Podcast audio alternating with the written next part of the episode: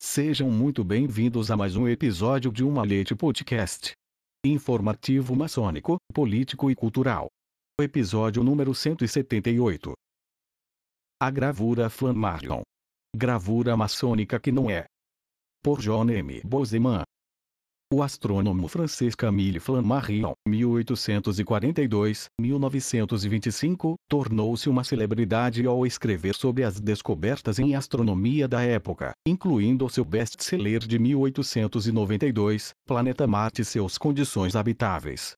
Embora Camille Flammarion não seja conhecido por ter sido um maçom, suas noções de iluminação humana, liberdade e progresso universal certamente mostram sua admiração pelas virtudes maçônicas.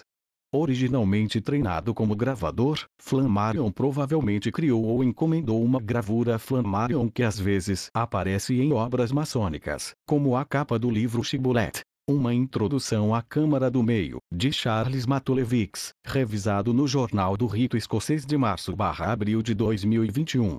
A gravura em madeira, que pode ser interpretada como mostrando um homem rompendo e vendo a experiência comum do passado a fim de compreender os maravilhosos padrões cósmicos subjacentes do universo, apareceu pela primeira vez no livro de Flammarion, The Atmosphere. Popular Meteorologie, publicado em Paris em 1888. O homem representado na gravura é um viajante que caminha bem acima de uma cidade e entra de cabeça em um reino tanto do espaço quanto do etéreo. A imagem lembra o Pilgrim's Progress de Jean Bunyan, Emblensby Francis Quarles, as obras de William Black e outros escritores emblemáticos e místicos dos séculos 17 e 18 que elaboraram obras alegóricas combinando elementos visualmente artísticos e literários. A imagem de Flammarion é mística, ao mesmo tempo que alude claramente à ciência e a novas descobertas.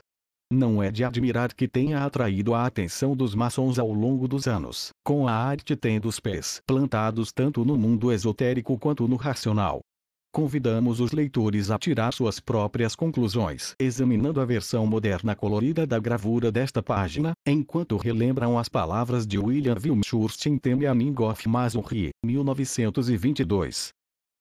O máximo que se pode esperar é oferecer algumas sugestões ou pistas, que aqueles que assim o desejarem podem desenvolver para si próprios na privacidade de seus próprios pensamentos pois no último recurso ninguém pode comunicar as coisas mais profundas da maçonaria a outro.